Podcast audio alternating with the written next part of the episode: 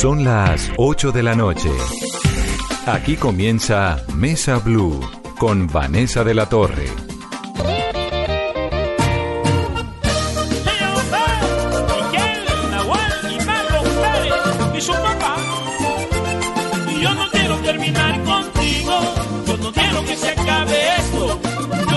quedarme de amigo, si te adoro tanto no me lo merezco.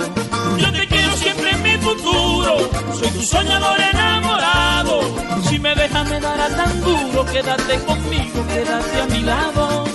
Por una pelea que hemos tenido, no va a acabar su gran amor, amor, amor, amor del alma. Nos sentimos solos sin motivo. Si yo te adoro y tú me adoras de verdad, ¿cuál es la vaina? Son las 8 en punto. Bienvenidos a Mesa Blue. Hoy es Mesa Blue Vallenata con Peter Manjarres. Bienvenido, Peter. Hola Vanessa. Me da mucho gusto tenerlo. Hace rato quería invitarlo a este programa y no vamos podido No, yo estaba en deuda, estaba en deuda. Estamos en Pero- deuda. Pero yo quería venir con algo nuevo.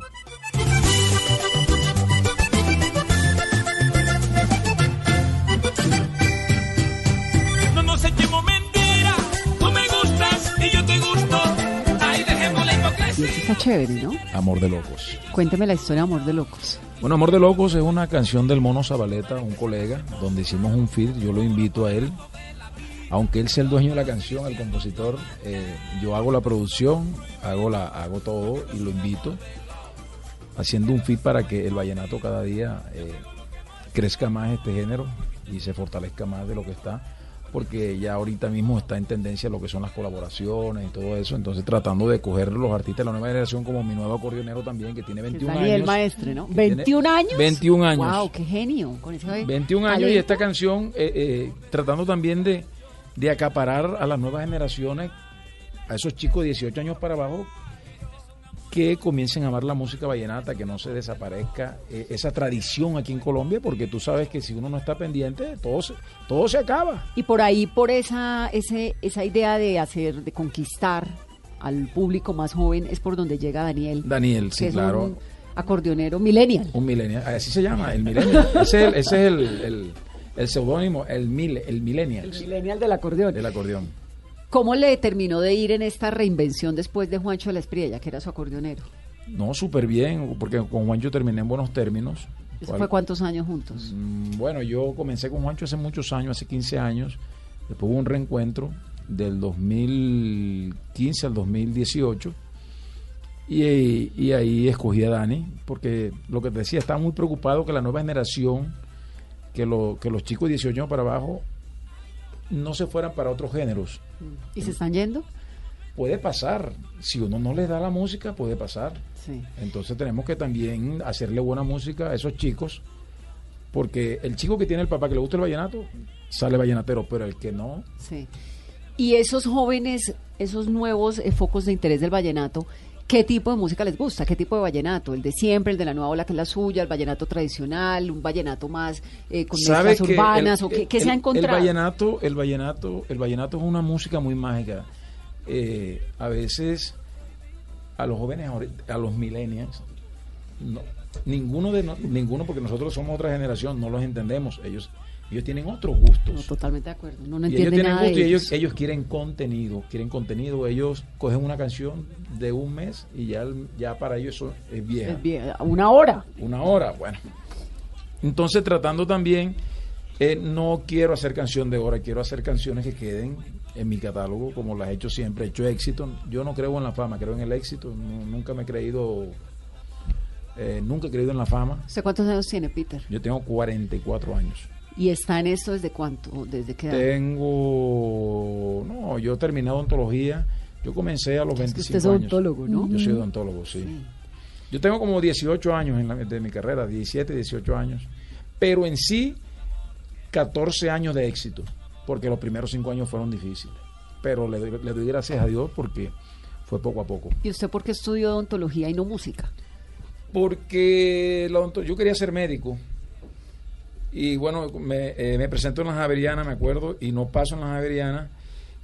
Resulta que vivía con varios amigos costeños en, en el mismo edificio que yo estudiaba odontología, En la 116. en la 116, en Alhambra. Obvio. Estudia, eh, estábamos, eh, vivíamos, y yo veía que esos manes parrandeaban todos los fines de semana. Y yo le decía, oye, pero ustedes no estudian, ¿qué? O sea, no, Peter, lo que pasa es que la medicina, si tú quieres estudiar medicina, eh, la medicina quita más tiempo que la odontología. Yo analicé, yo dije, yo debo ser odontólogo porque yo cierro mi consultorio y puedo parrandear, pero en la medicina, si No. me llaman un sábado, tengo que tengo que volar, pero nunca, te, lo, te soy lo más honesto, nunca pensé ser exitoso, nunca pensé estar en esto. Pero entonces usted Esto hizo la carrera, aquí, se graduó. Yo me gradué, hice mi rural, tengo Todo. mi, tengo todo, todo, del Colegio Odontológico Colombiano.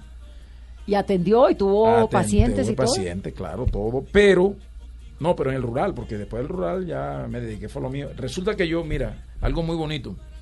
Yo me gradúo, el día que me estoy graduando, al día siguiente estoy cantando mi primer CD. Pero primero me gradué. sí. Pero, pero ¿por qué? ¿Cómo entró, hice- ¿Cómo entró ahí el vallenato en la mitad de los dientes? Porque yo nací en Valledupar.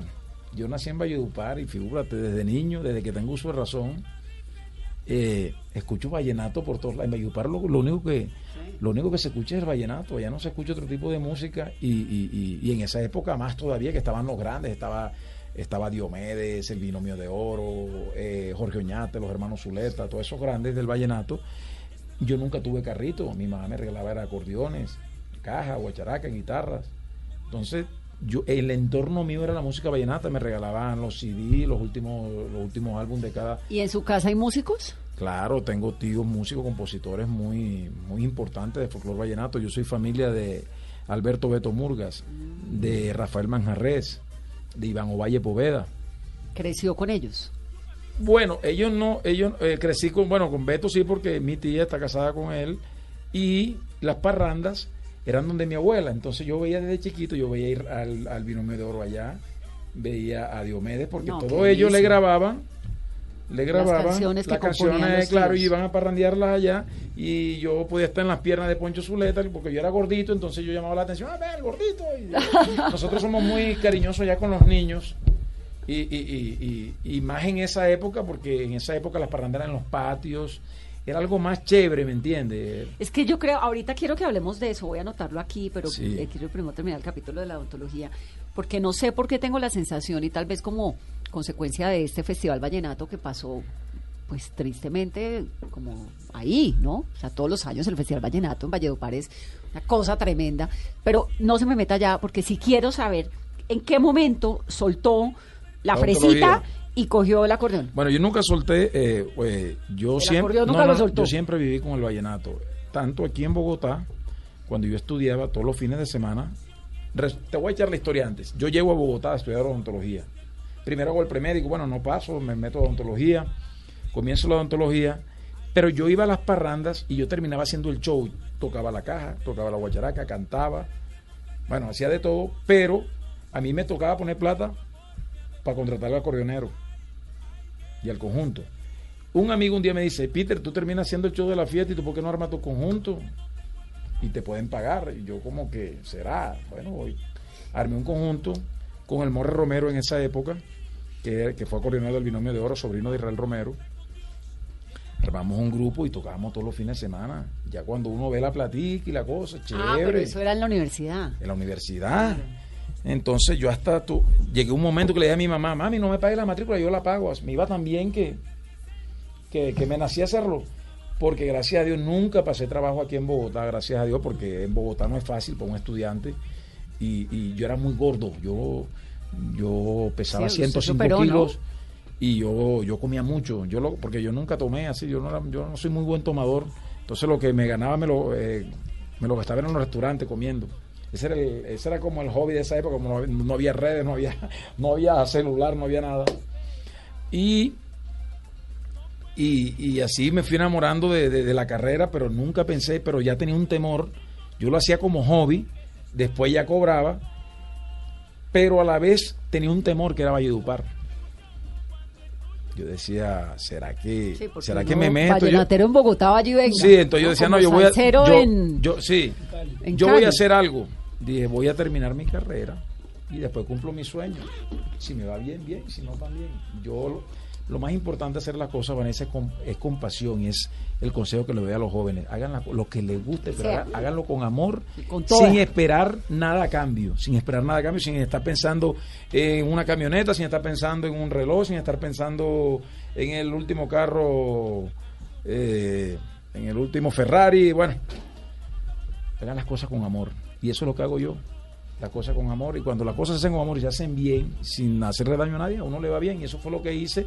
Y se fueron dando las cosas. Llegué a Valledupar, lleno una discoteca la primera vez y dije, wow, por aquí viene la cosa. Yo creo que lo mío es esto. Y me fui organizando y poco a poco se fueron dando las cosas. Y de sus grandes maestros, eh, Diomedes Díaz, ¿cómo fue esa etapa eh, cuando usted... Tengo muchas anécdotas con ellos. Muchas, Adem- muchas. Además, lo interrumpo acá y hay una primera anécdota con Diomedes, que él se puso bravo con usted porque cantaron una canción eh, del vivo y del, del bobo, algo así.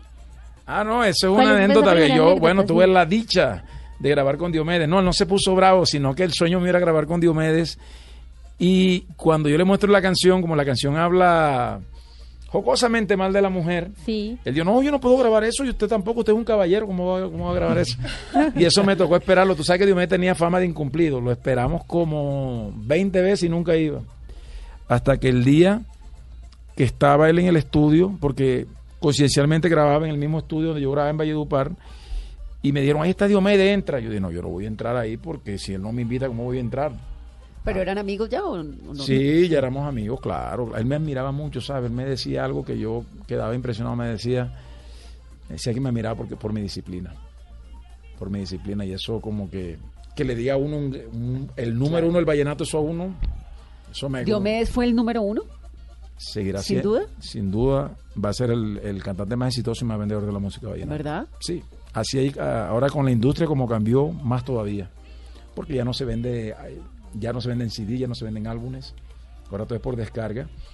Y fue el más vendedor, el más vendedor Vivo de, y todo- muerto. de todos los géneros, de todos los géneros. O sea, él vendió más que Shakira, vendió más que, te estoy hablando, claro, claro, en Colombia sí, en Colombia, te estoy hablando de Colombia. Vivo y muerto, supongo.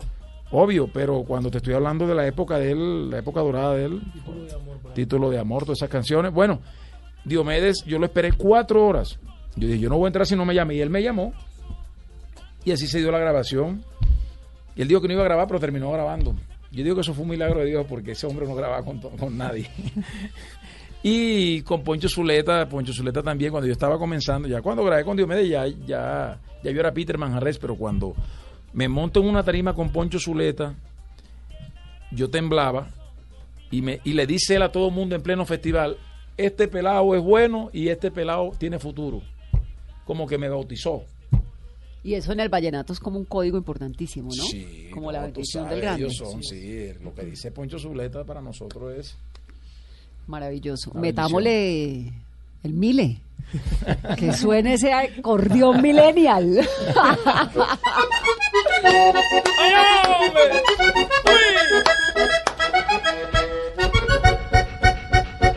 No nos echemos mentira, tú me gustas y yo te gusto. Dejemos la hipocresía, si eres mía y yo soy tuyo. Y si quieres lo hacemos escondida, para que sea más emocionante. Juro por el resto de la vida, yo puedo seguir siendo tu amante. Y porque esto es un amor prohibido, porque esto es un amor de locos. Si quieres lo hacemos escondido. Yo te hago lo que no hace el otro. Ay, porque esto es un amor prohibido. Porque esto es un amor de locos. Si quieres lo hacemos escondido. Yo te hago lo que no hace el otro. vale. Y con ese bozarrón, porque es que a veces dicen que usted no canta bien. ¿Quién dice eso? Pues yo he oído por ahí algunos que dicen, no, no es como Silvestre, no, no es como Diomedes. ¿Un poquito lo han molestado con eso o no? No, pero no, primera vez que escucho eso. No, hombre. No, me, no yo mis seguidores no. Pero sí lo han criticado un poco, ¿no? Que yo sepa, no. O bueno, si me han criticado, pero a mis espaldas. De pronto, pero así de frente nadie me ha dicho nada. Gracias a Dios. Cuando hay credibilidad y hay éxito es lo más importante. A mí me parece que y acepto, perfecto. No, y acepto las críticas también, si me lo dicen. De pronto me, a veces me pueden criticar, pero no soy perfecto. Me pueden decir de pronto, Peter, me parece que debes grabar más vallenato clásico. ¿Qué le, qué le- qué- qué le han criticado? me han criticado carrera? a veces que, a veces he sido un poco, he manejado fusiones, he manejado fusiones y me dicen que, que el caso de en diciembre, fue en enero algo así, un, un periodista de, bueno, él no es periodista, él no es periodista, pero es muy polémico, me dijo que yo había sacado una canción mala, un ejemplo, que a él no le había gustado, que eso era malo, que tal y uno tiene que, ajá, yo acepto la, la, crítica pero constructiva, pero ya que de pronto me falta, yo puedo ser el caballero, pero una cosa es el caballero, otra cosa es bobo, o sea. Pero Peter. Que me falten el respeto ya como que, hey, aguanta ahí. Sí, ¿qué tan importante es lo que Pero sí me, sí, sí me manejan más que me dicen que a mí me luce más lo clásico y, y no es mentira. Pero siempre ha sido Por mi lo timbre de voz. suyo, ¿no? Sí, pero a veces uno también se deja influenciar, a veces... eh, eh, eh, uno a veces también tiene que evolucionar y lo hago pero sin descuidar el vallenato. Pero como están acostumbrados, que yo he hecho clásicos, Entonces, con cualquier, cualquier cosa cosita que haga, que haga, puede ser un arma de doble filo. Y esas críticas en el mundo del vallenato, cuando vienen, no sé, de los periodistas locales. El vallenato siempre hay público, ¿De crítica. dónde es? Eso le quería preguntar, ¿de dónde vienen? Lo que pasa es que hay muchos de- sabelotodos. Y ahora con las redes más sabelotodos. O sea, ahora con las redes cualquier puede dar su opinión y, y- y es libre, ¿no? Como todo. Mira que tú has dado también opiniones a veces y, te, y yo, yo a ti te sigo y te meten tus No, atacadas, pues pero, que sí que... pero son tus pensamientos. No, pero son tus pensamientos y tú tienes la libertad de hacerlo.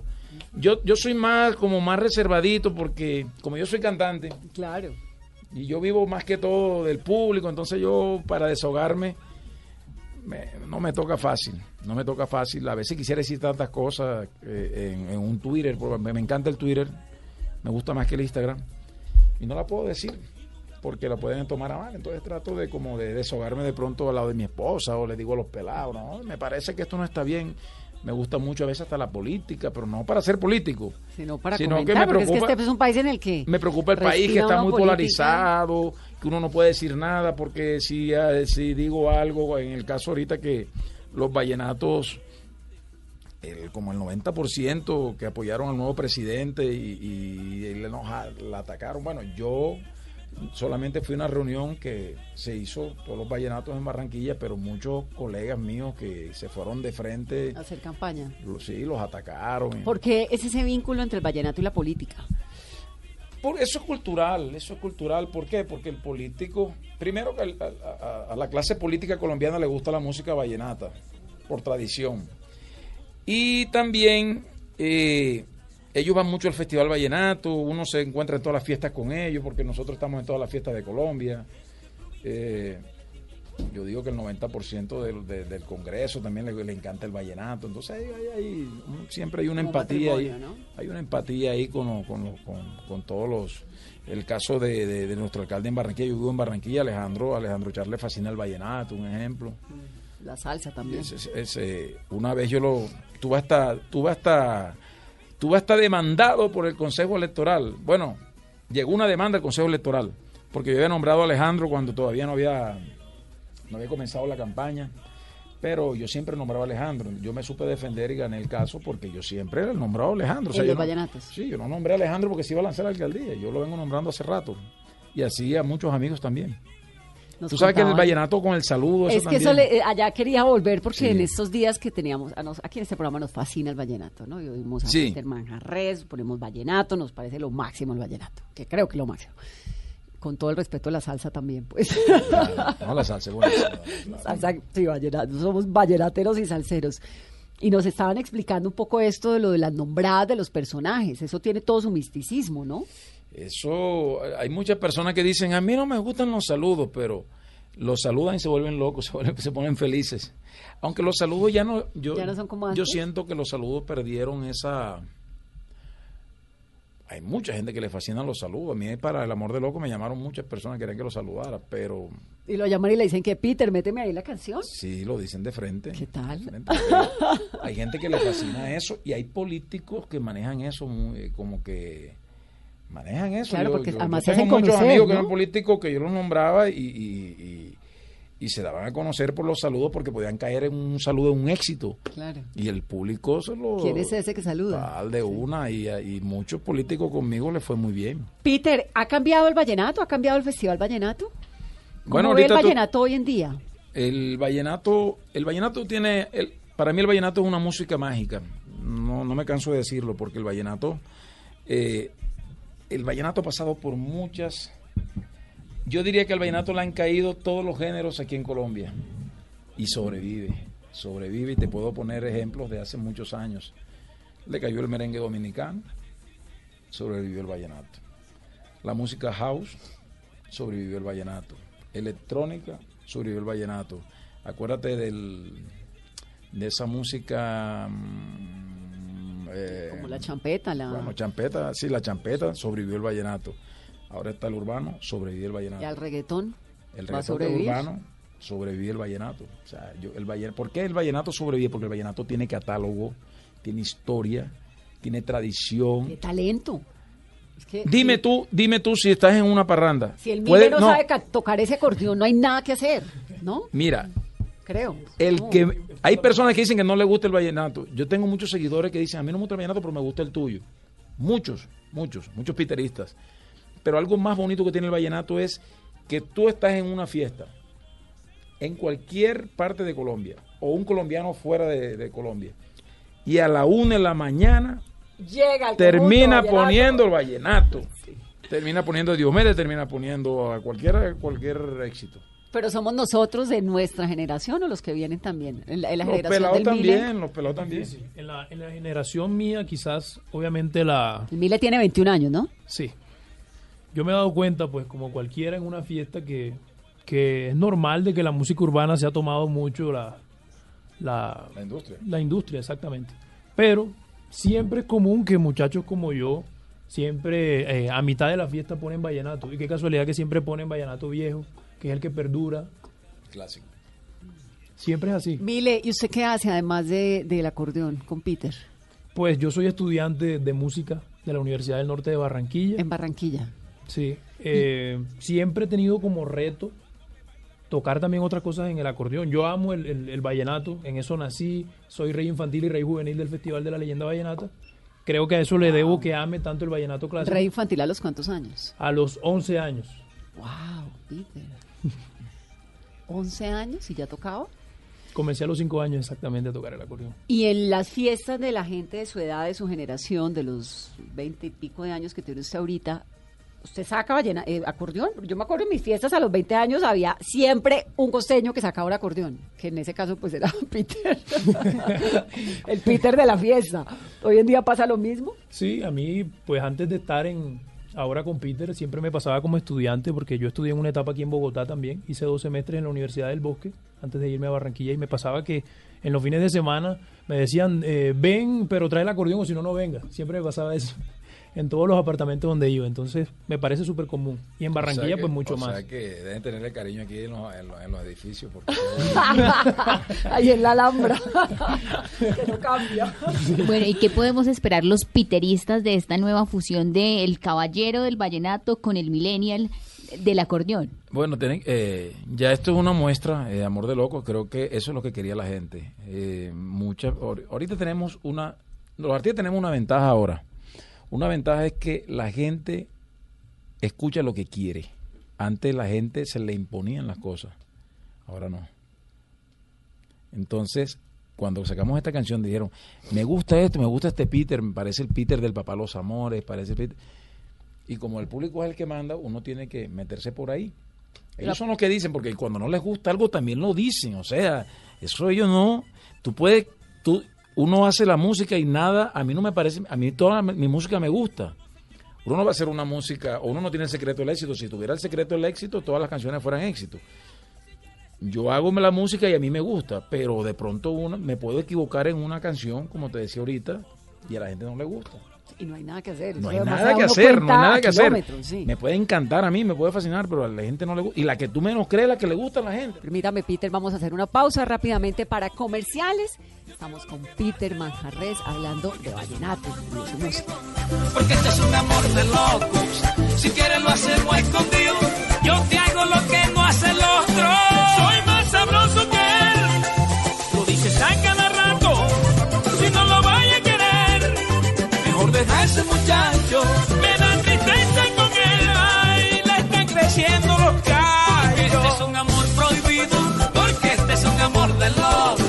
Si quieres lo hacemos Ay, como mandada por Dios, así llegaste tú mi vida sin avisar. Yo no esperaba tanto, ¿quién iba a imaginar que un hombre como yo por fin se iba a enamorar? Continuamos en Mesa Blue. Nuestro invitado de esta noche, Peter Mis Manjarres. canciones solo hablen de ti. Quiero mil bendiciones para ti, para mí. Te juro que a mi lado nunca vas a sufrir, ya lo verás. Que se pasen los siglos, los milenios. Lo que necesito es tiempo para enamorarte como yo me siento enamorado. Que te mueras por besarme como yo me muero por besar tus labios. Y estoy enamorado, tragado de ti, de tu mirada encantadora. ¿Y cuál es su vallenato favorito, Peter? No, el clásico. ¿Cuál? ¿Cuál, cuál? Y que nos cante ese mí me- favorito. no, figúrate, yo tengo tan- yo he hecho dos CD de clásico, con el primero que me gané el Grammy Latino. Hay una canción que me dio una bofetada. Me dio una bofetada porque yo pensaba que, yo nunca pensé grabar esta canción. Y cuando la grabé lo hice en homenaje a la gente de Bogotá porque a mí me pedían esta canción y decía esa canción no la canto porque esa canción esa canción en la costa nunca se escuchó y decíamos allá que esa canción era de, de rolo, de gente del interior, que esa canción Vallenato no era rolo. vallenato, sí, ¿Cuál? vallenato obsesión. Y- claro. y, es la canción más escuchada mía en las plataformas. La canción más escuchada de Peter Manjarres es, ¿Es esa. obsesión? Es obsesión. ¿La cantamos? Claro.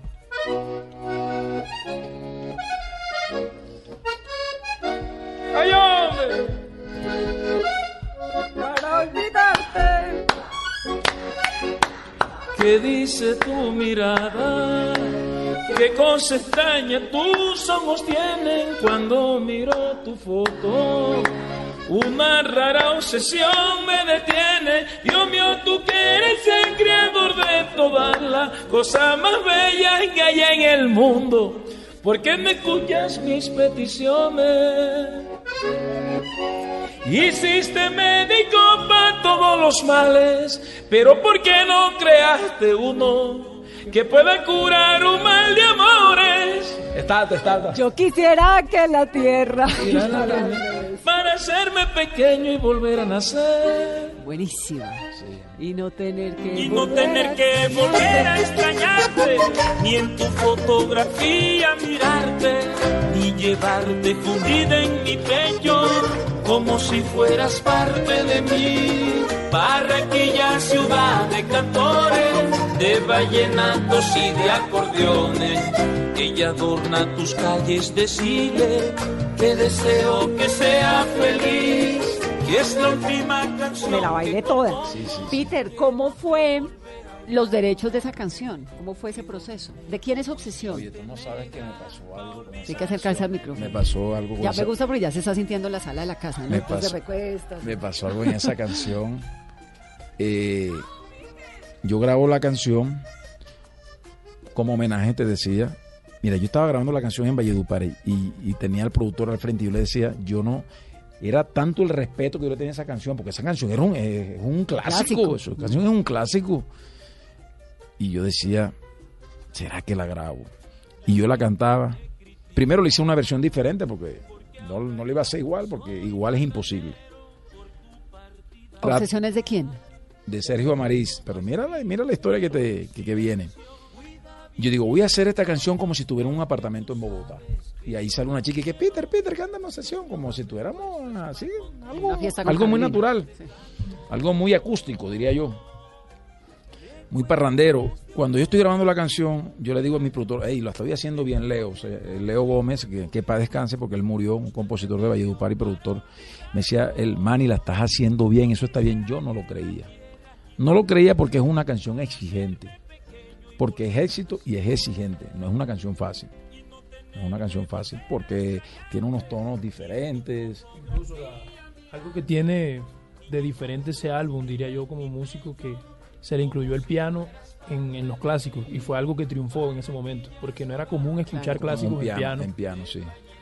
Y Sergio Amariz, bueno, grabo yo mi canción y Sergio Amariz le había dicho a un amigo que le pusiera a, la, a esa canción, le pusiera, bueno, se me escapa el nombre, pero le puso, legalmente le puso algo que nadie la podía grabar, como una restricción.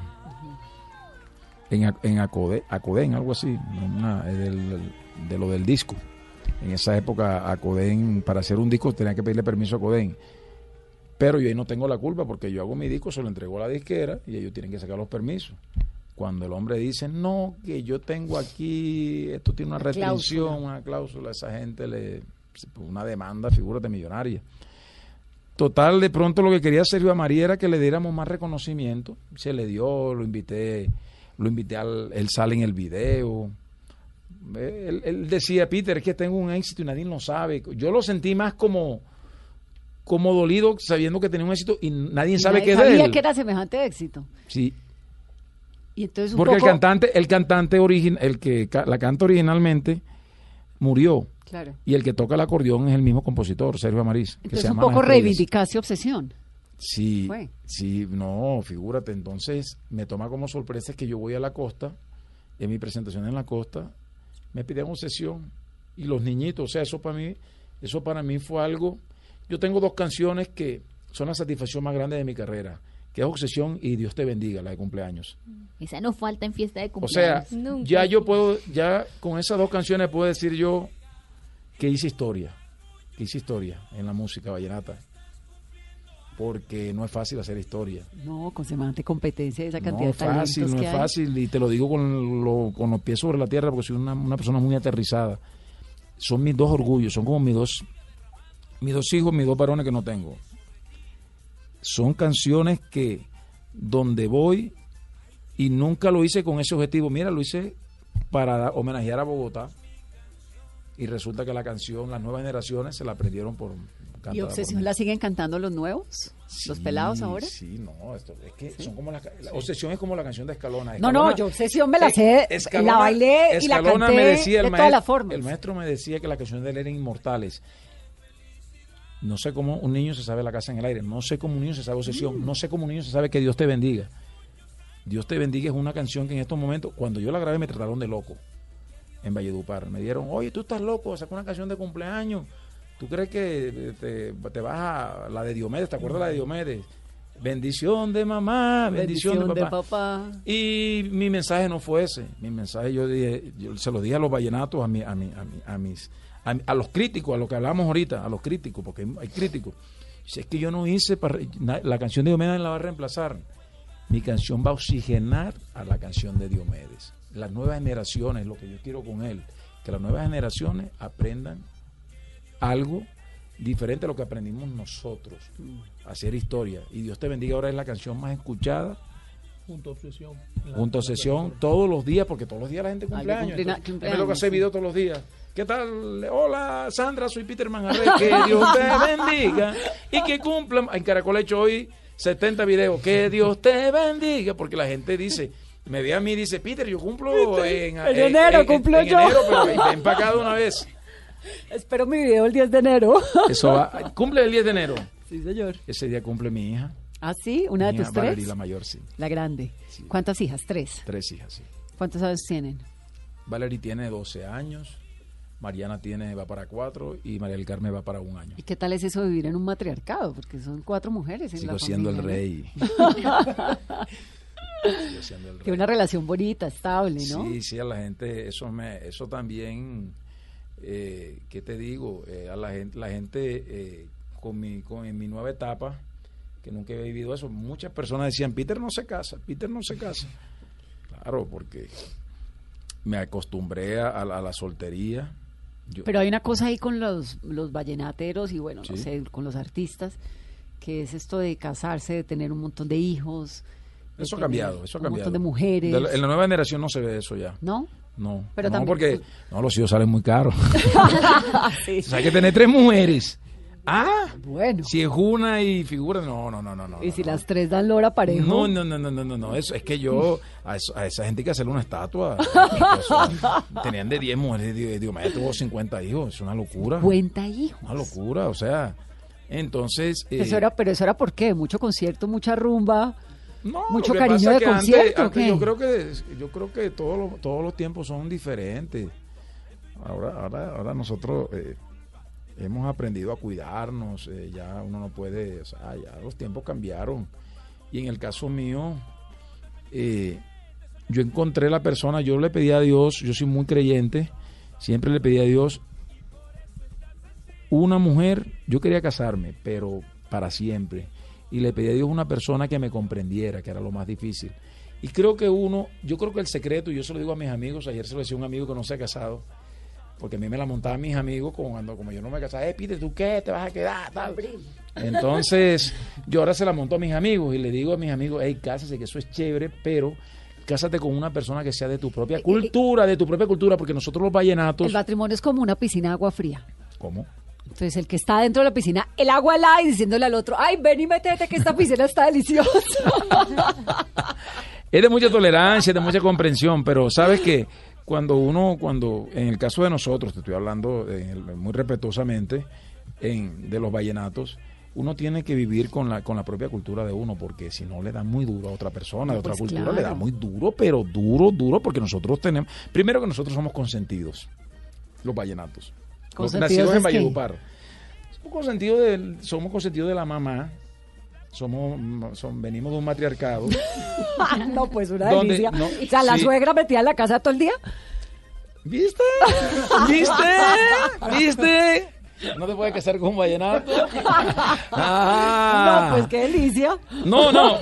Mirando que tenga No tanto, el niño no, no, no, mira, no, no, no, lo que pasa es que, mira, te- O sea, consentido de la mamá. La mamá pero le manda, voy- no, le manda a uno fuiste, no, ya te fuiste, ya te fuiste ya, como tú eres, como tú eres caleña, bueno, en caleña rola, más o menos. ¿Cuántos años tienes de estar acá?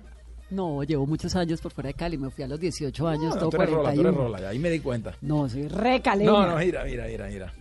Pero es que eso del, mira, del- pero del déjame niño consentido no te está quedando bien, Peter. No, pero déjame explicarte, déjame explicarte. No trate, ya, ya está diciendo que la suegra va a estar metida en la casa. No.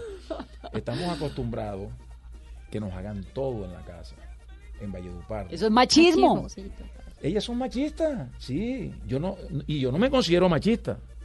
No me considero. Mira que yo he luchado contra, y he, mandado un mensaje, por eso me llaman el Caballero del Vallenato, siempre contra la violencia hacia la mujer. No tolero eso. Pero Fui ¿quién hace todo? ¿La una- mamá o la Ah, esposa?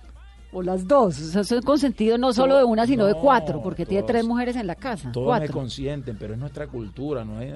se- bueno, sí, hablemos que eh, sale un poco machista, se, se ve un poco machista, pero es nuestra cultura. Ya mira, yo llego, yo llamo a mi mamá, te lo digo que ahorita mismo llamo a mi mamá, que voy para Valledupar, que me, eh, el- a la- o a las 2 de la mañana que llego a Valledupar y que me tenga comida y me la hace, pero eh, a ella no le da rabia eso, de pronto aquí a ti sí te da rabia. Sí, Y que eran otras sí me entiendes, sí me entiendes, también. pero son, pero, pero No, es nuestra no, cultura, no, tenemos la culpa. Sí, es una cosa cultural y Mira, él, él- generacional a- él- mira, él es consentido. Él es y al Mile digo también le hacen la Yo comidita a las dos de la mañana, mi amor. Ayer yo no había hablado con mi mamá en todo el día por toda esta gira de promoción. Yo, la- yo le escribí, mami, llámame por favor. A los cinco minutos me estaba llamando, hijo, ¿cómo has comido? No sé qué, ¿qué te hace falta? O sea, eso es algo que ni siquiera yo se lo he pedido. Ella es así conmigo. Son así, es cultural. Y, no, Bueno, y eso- pero y eso- pero y no te cuento todo eso. la parte, la parte que me interesa. ¿La suegra va todo el día a la casa? ¿O por raticos? ¿O cómo es eso? O sea, a uno le toca... Yo mejor me callo. me callo porque me, me mata mi mamá, me mata mi esposa. No, mentira. No, no, no, no, no. Yo creo que es que ellas nos ven, ellas siempre nos van a ver como el hijo, como el, como el bebé. Nos van a ver como el hijo chiquito. Podemos tener 40, 30, 20 años que siempre nos van a ver como el bebé. Y nos van a celar. Y nos van a, y que ella nos quiere más. Que ella, eh, o sea, según ellas son las mejores mamás del mundo. O sea, No, pero les toca, están, están en no de una canción para la mamá, la suegra. No clasifico en, en ese... Depende si te enamoras, eso no Hombre, crea, no sí. crea. A veces cuando la mujer se enamora, cede. Ceden. Yo he visto unas que dicen así. ¿Y tu señora es de dónde? ¿Valledupar de también? Valledupar. Bueno, Sí, sí, sí. usted ha hecho, ha roto un montón de esquemas, ¿no? O sea, fue el primero en ponerse saco y corbata en el escenario. Sí, para y, todo, y, y mira, mira, y to- ahora que hablas tú que me decías que a ti te critican los colegas, que no que me criticaban los colegas cuando yo me ponía corbata y me Claro, ponía y ahora todo se saco. pone saco y corbata. Y me- en, en, en Soho me acuerdo que me sacaron un artículo y que no, que él se pone saco y corbata y ahora todos se ponen saco. Usted se operó también. Yo me operé, Y me puse una banda y todos se operaron. Para que yo soy callado, yo no digo nada. Aquí tú me estás sacando la tripa. Pero yo soy muy prudente porque me toca. Me toca y, y es mi personalidad. ¿Cómo fue lo de la operación? ¿Eso fue hace cuánto? Pero yo me hice una que no se la han hecho ninguno de mis, de mis colegas ahora, porque yo la que me hice, como yo fui el primero, cuando yo me la hice no estaba el slick gástrico todavía, estaba saliendo y el doctor me dijo, Peter, mejor ha- hazte la banda gástrica, porque el slick gástrico es nuevo y, ¿Y es menos agresivo o y sí, menos...? es menos agresivo. No, ya te explico. Entonces me ponen la banda, ¿Eso claro. fue hace cuánto? Eso fue hace de, en el Papá de los Amores, hace 13 años, ante el Papá de los Amores, que es la única carátula de, de allá para que salga flaco. Entonces me ponen, esa es una operación que no me cortan nada, sino que me, me metieron un cuerpo extraño por medio de una ¿Un lamparoscopia, balón una lamparoscopia, una banda, como un- una, algo de teflón. Duré 12 años con ella, me la quité hace dos años, me la quité porque me daba miedo que, no sé, me la quité porque por evitar de pronto, ni Dios lo quiera, que se me fuera a meter en un órgano, me fuera a dar un cáncer, no sé, pero me la quité y fue lo mejor, pero cuando me la estaban quitando, el doctor Chaus, que lo puedo decir por acá, si no importa. Claro, hacerle publicidad. Eh, el doctor Chaus me dijo, Peter, si quieres te hago el slim de una. Le dije, no, yo tengo que aprender a comer. A mí, la debilidad mía es la comida. Y yo ahorita mismo yo me puedo engordar de nuevo. Y me he engordado en estos días. Ahorita estoy a dieta, me he engordado como 5 kilos, 6 kilos. Cuando voy a Valledupar me desato a comer. Claro, Es con mi la mamá dándole desayuno. Mamá, Cualquiera. Peter, y esa cirugía que fue hace 12 años, ¿cómo le cambió la vida? ¿Cuánto se adelgazó? Te voy a contar, te soy muy honesto. No me volví loco porque hay gente que se vuelve loca. Se le sube la autoestima. Hay gente que se le sube la autoestima. A mí lo único que me gustó de mi operación fue que me, que me pude poner ropa que nunca antes me ponía. Me acuerdo en esa, en esa época estaba de moda el Abercrombie, una marca americana. Abercrombie, eh, sí, y, me, y Abercrombie es, es muy fit. Y eso, por mucho que yo gordo, nada, nada, ni los jeans ni las camisas. Cuando yo salí, cuando me voy para Miami, me compré toda la Abercrombie ahí del Dayland. eso me volví loco. Yo, ¿Cuántos kilos se adelgazó? me hace 30 kilos. 30 kilos. ¿En 30 cuánto kilos. tiempo? Como en seis meses, un año, algo así. Y eso para cantar, para la puesta en escena, Me- para no, me dio, sabes que me dio duro porque lo mío era una banda. Resulta que yo, nosotros los costeños tenemos un, un hábito, un mal hábito que es que comemos muy rápido y hablamos muy rápido. Hablamos rápido y comemos rápido. Todo lo hacemos rápido, no todo, ¿no? ya se ríen. bueno, no, había, había que Había que hacer- aclarar, había que hacer aclarar. aclar- El paréntesis. Sí, entonces eh, me, me dio reflujo con la operación Claro. me dio reflujo y, y me tocó, fue de las cosas que me saqué la banda porque llegó un momento que me volví hasta inseguro, perdí la fuerza en la voz. Para la época de clásicos, del primer clásico, me volví inseguro y con el reflujo no, yo no me sentía la, la garganta firme. Y fui aprendiendo, bueno, me saqué la banda y he aprendido la alimentación, no puedo eh, comer y acostarme a dormir de una. ¿Todavía? Todas mis ¿Tantos años camas, después? todas mis camas Son en- así Todas son de esas eléctricas, todas. En Valledupar, yo tengo cama de esas en Valledupar, Barranquilla y Bogotá. ¿Cómo es la vida de Peter Manjarres? O sea, ¿cómo es la vida de, de la gente que vive del vallenato? como Yo ustedes? soy una persona, siempre le digo a mis seguidores que soy una persona, me considero una persona común y corriente. Me gusta que me traten común y corriente. Si me toca hacer una cola, la hago. Me gusta hacer mis cosas a mí mismo. Yo creo que el artista, el éxito del artista depende mucho de su entorno, con quién se rodee. Porque a veces, a veces los artistas, los artistas no son malos, a veces depende de la persona que esté al lado, le puede, le, le puede arreglar la vida o le puede dañar la carrera. Yo me cuido mucho de eso, con quién andar, me cuido mucho a quién cantarle. Me cuido, eh, si te hablo un, un día de Peter Manjarres, soy muy casero. ¿Pero tienen rumba todas las semanas? No, ¿Tienen no, conciertos? no. ¿Tienen Bueno, presentaciones? eh, ¿Cómo casi, funciona el, el- casi todos los fines de semana tenemos presentaciones. Bueno, este año ha bajado un poquito porque tú sabes que la situación del país no está fácil. Somos un grupo muy costoso. ¿Cuánto Pero vale una presentación de Peter Manjarres? en el interior puede costar 80, 70 millones de pesos. ¿Cuánto tiempo? ¿Cuántas horas? Hora y cuarto. hora y media, depende, a veces puede durar dos horas, depende. Si hay muchos grupos, a veces tocamos hasta una hora. ¿Y eso es que en una fiesta, un cumpleaños o en, o No, en tocamos, conciertos o en tocamos muchas fiestas empresariales, tocamos mucho, muchas fiestas también, eh, ferias, eh, conciertos, eh, fiestas privadas, cumpleaños, eh, grados. Ahorita voy a tocar los grados de los colegios Calendario B en Barranquilla, un ejemplo. Claro. En clubes también, matrimonios. ¿Y la gente sigue contratando orquestas, grupos vallenatos para fiestas privadas? Sí, como claro. antes, como siempre.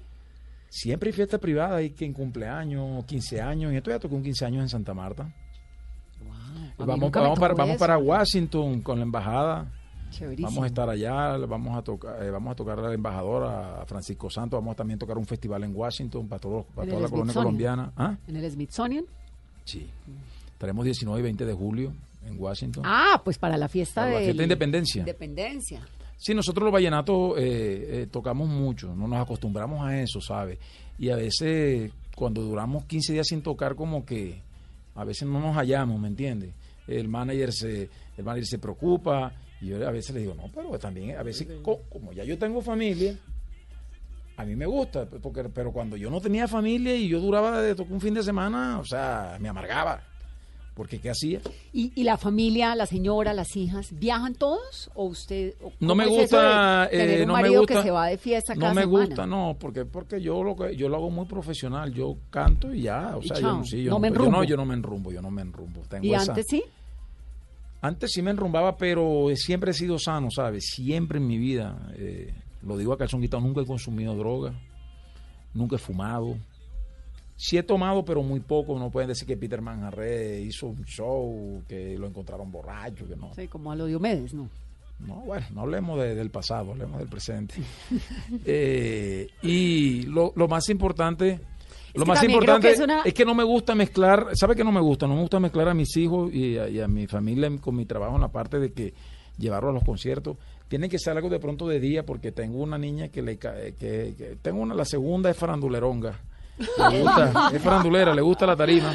Entonces, ¿Cuántos eh, años tiene? tiene, va para cuatro años, pero se montó aquí en Bogotá en un concierto de menos de un año y bailó en un concierto que teníamos eh, Faranduleronga, Y ahorita en el Festival de Orquesta en el se Festival de subió. Orquesta se subió eh, di- eh, disfrazada también de en, los carnavales. Divina.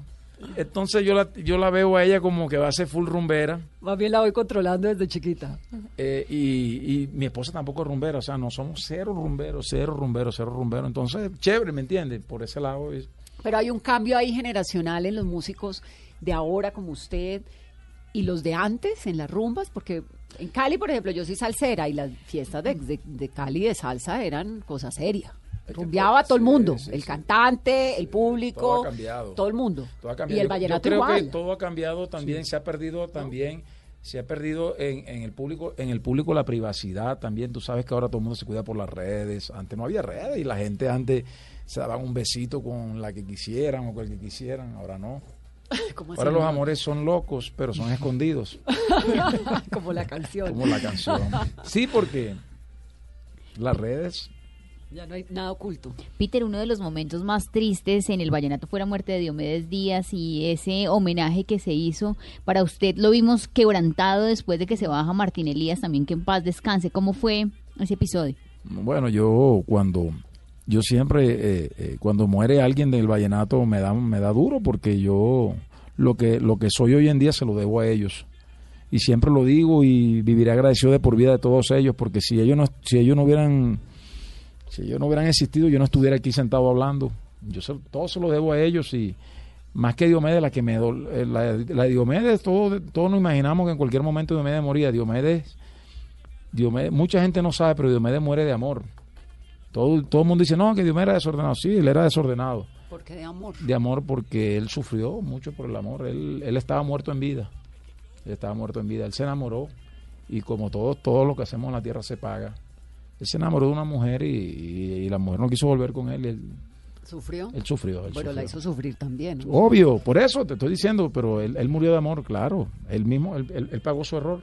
Y él lo decía. Él me lo dijo el día que grabó conmigo y me decía que él, que él no se recuperaba, que él de esa no se recuperaba. ¿De la Y- tusa? Sí, Es que la tusa lo mata a uno, la ¿no? tusa es duro, ¿cierto? La tusa. Eh, pero la muerte que más me ha dolido a mí y me cambió mi vida, me cambió mi vida, o sea, porque eh, eh, lo que estaba en ese momento lo estoy, lo estoy viviendo yo, fue la de Martín Elías. Ah, nos cambió a todos, yo sí, creo que a todos, todo, a todos, a todos, sí, de 26 años, no, no, a todos. Durísimo. Nos cambió porque, bueno, él estaba felizmente casado, tenía su niña, la, la niña de él la- tiene la misma edad de Mariana, de mi hija, son hasta muy amiguitas. Eh, nos dolió porque fue una muerte, él era muy especial, yo lo quería mucho, era un, buen, era un buen colega, era un buen ser humano, tenía mucho futuro el vallenato. Yo decía, y lo decía Calzón Quitado, que, que el vallenato él tenía una gran responsabilidad, el vallenato estaba a manos de él porque por su edad, pues, Diomedes, Diomedes le dejó también el camino abierto, todos esos seguidores de Diomedes se fueron por donde él, él, él era enfermo con su papá, pero Dios es tan grande, Vanessa, que murió como un grande y eso lo hablaba con la esposa y se lo decía, hay que darle gracias a Dios que Martín ni él se imaginó lo que la gente le duele, lo que la gente lo quiere y lo, y, y lo sigue queriendo porque porque se convirtió eh, en un ícono, en un ícono. Peter, ese, ese vacío que dejó Martín Dejó un vacío para ese público jovencitico, Claro. ¿lo ha llenado alguno? Eso es lo que estamos buscando. Eso es lo que estamos buscando, por eso hago esta canción con el mono Zabaleta, porque estoy tratando, Peter Manjarres, quiero que nazca no un Martín Elías, mucho Martín Elías para fortalecer el género, que el género no quede a un futuro como quedó la ranchera, sin cantantes, porque hay muchos cantantes buenos, hay muchos cantantes buenos, pero yo les digo, hagan las cosas por pasión, eh, salgan a promocionar. Mira, hay unos cantantes, hay unos cantantes que nosotros, ni Silvestre, ni Peter, ni Poncho, no, hombre, que, porque los pelados ahora son perfectos, son perfectos, hacen toda la cosa, pero a veces son tan perfectos que no le meten amor a las cosas, y eso es lo que yo les digo, que le metan pasión, que se vengan para Bogotá, que no se queden allá solamente porque Bogotá es la capital del país. Yo le debo mucho a Bogotá. Yo creo que si yo no yo no hubiera estado acá en Bogotá, yo no fuera un cantante nacional. De Yo, yo a Bogotá le debo mucho. Bogotá es una ciudad que a todos a todos a todos nos, nos abre Nos los brazos, recibido nos ha recibido, por eso es que tenemos que sí, de amar a. Bogotá. Así sea con trancones. Y sin metro, pero eh, vamos a tener metro. Pues Peter, me fascina tenerlo en esta cabina. Qué dicha, Gracias. amor de Yo quería venir, sabes, hace rato, soy admirador tuyo. Yo también quería que vinieras hace rato, me pongo muy contenta, qué delicia de conversación, qué lecciones además que nos quedan y sobre todo creo que compartimos este esta preocupación por el futuro del vallenato, de ver cómo a los jóvenes como al Mile y a los que vienen les queda esa semilla. Sí, ellos tienen una gran Que responsabilidad. oigan obsesión y Ellos nos dé tienen- lo que sí, nos da a nosotros. Ellos, tienen una gran responsabilidad, yo se lo digo, porque ellos, yo le digo, tú eres muy talentoso, muy talentosos. muy talentoso, pero por ser talentoso no te puedes dormir. Es que hay luchar. muchos jóvenes hoy en día que creen que el talento es suficiente, ¿no? El talento sin trabajo y sin disciplina no sirve para nada. nada. El, ¿no? eh, yo les digo el sacrificio. O sea, que esto no es fácil. Yo se los digo a ellos, porque es que me dicen, a mí, a mí me acuerdo que ta- otra crítica que me hacían mucho lo- eh, eh, en, Bo- en- en- hace años me decían los amigos, no, es que Peter para salir en televisión, que él para en Bogotá, que es novio de- que él sale en el canal porque era novio de una presentadora. ¿Cuál? Ah, de Jessica de la Peña. Ya sí, pero hace Ah, años claro, de sí. Jessica. Eso fue un festival vallenato. Entonces decían que yo estaba pegado era por Jessica. Entonces yo le decía, entonces yo le decía, mientras ustedes están tomando y parrandeando en el valle, yo estoy aquí trabajando. promocionando y estoy trabajando. Y Jessica Divina. ¿Y la volvió a ver o no? No, no, no hablemos de eso. Oye, tú te pareces a Jessica, ¿no te han dicho? ¿Te parece? No, pues Un poquito, tiene un. Esos ojos que tiene esa mujer tan divina. Tú también tienes unos ojos bonitos, con todo respeto. Gracias, Peter. Vamos a despedir el ¿Y con qué se despiden cantando? Tiene los ojos lindos, como me gustan a mí. Clásico del maestro Alfredo Gutiérrez. Es Peter Manjarres. Vamos a despedir esta mesa blue con música. Gracias, Peter, por venir. El papá de los amores. ¡Hey!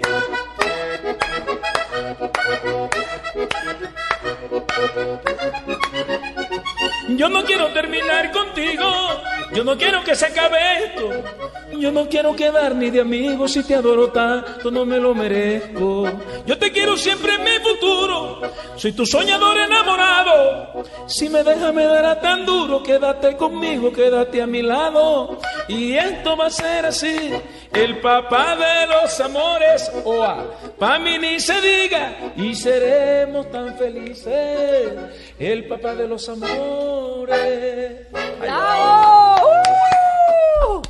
A ustedes que tengan una muy feliz noche. Esto es Mesa Blue, es Peter Manjarres y con Daniel Maestre, con ese acordeón maravilloso llenándonos de buena vibra, buena música y gran vallenato esta noche. Feliz noche. Y el papá de los amores es el de mi compadre, Maño.